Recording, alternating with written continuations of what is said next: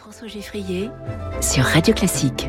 Les classiques de l'économie tous les matins sur Radio Classique avec vous, Natacha Valla. Bonjour, Natacha. Bonjour, François. Économiste doyenne de l'école de management de Sciences Po. On s'intéresse à l'Organisation mondiale du commerce ce matin avec vous dans les classiques de l'économie. D'abord, quand naît l'OMC Alors, l'OMC naît un 1er janvier 1995 et c'est l'institution qui définit les règles qui régissent les échanges mondiaux, qui encouragent le développement du commerce. Donc c'est vraiment le berceau de tout ce qui se fait autour du commerce mondial.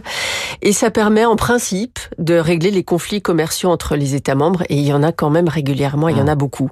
Donc c'est ça, l'OMC est pas si vieux que ça finalement. L'OMC est basé à Genève, je pense que c'est euh, assez connu. Et la directrice générale de l'OMC, on avait auparavant, il y a quelques années déjà, euh, notre national et inénarrable Pascal Lamy. Et depuis mars 2021, c'est Madame Ngozi Okonjo qui est la directrice générale. Donc aujourd'hui, c'est quand même très représentatif comme institution parce qu'on a 164 membres et ça couvre à peu près 95% euh, mmh. du commerce mondial. L'OMC, c'est vraiment le résultat d'un long processus. Oui, on a construit les relations commerciales, on a construit des institutions qui ont cherché à articuler les, les, relations, à les codifier. À les...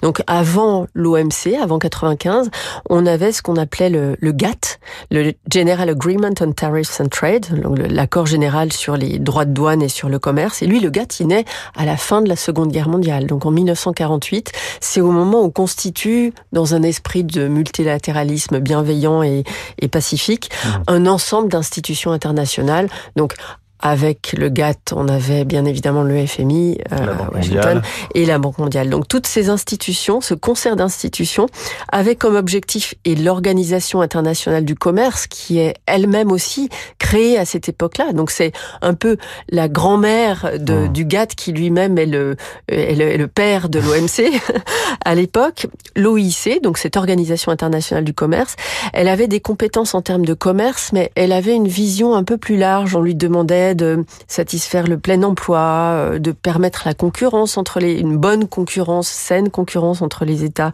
membres et de stabiliser le cours des matières premières. Donc c'était assez large finalement. C'est pas juste régler les contentieux, faire de la concurrence au maximum, etc. Et donc il y a quand même une charte qu'on doit mentionner si on parle de l'OMC, c'est la charte de la Havane qui devait instaurer la fameuse organisation internationale du commerce à la fin de la, deuxième guerre mondiale. Et comme ça a jamais été ratifié, eh bien le, le GATT a été créé.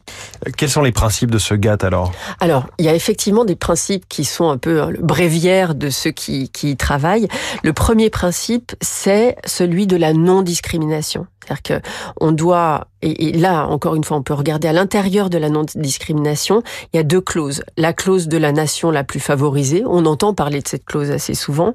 Et donc, cette clause-là, ce qu'elle nous dit, c'est quoi? C'est que tout avantage commercial accordé à un membre doit être appliqué à l'ensemble des membres. Donc, mmh. souvenez-vous, on a 164 membres. Si on doit euh, respecter ça, c'est assez, c'est assez contraignant comme euh, idée directrice, comme ligne directrice sur les politiques commerciales des États membres. Et la deuxième clause de ces principes de non-discrimination, c'est le traitement national qui stipule que les produits importés et les produits domestiques doivent être traités de façon identique. Mmh. Ça, c'est très très compliqué parce que ça, ça empêche en fait d'avoir des, des, des, mécanismes de discrimination. Si on était très littéraux par rapport à l'interprétation de cette clause-là, ce serait très difficile parce qu'on pourrait, par le biais de normes ou d'autres éléments, on, on pourrait pas euh, différencier le traitement entre les biens importés et les biens domestiques.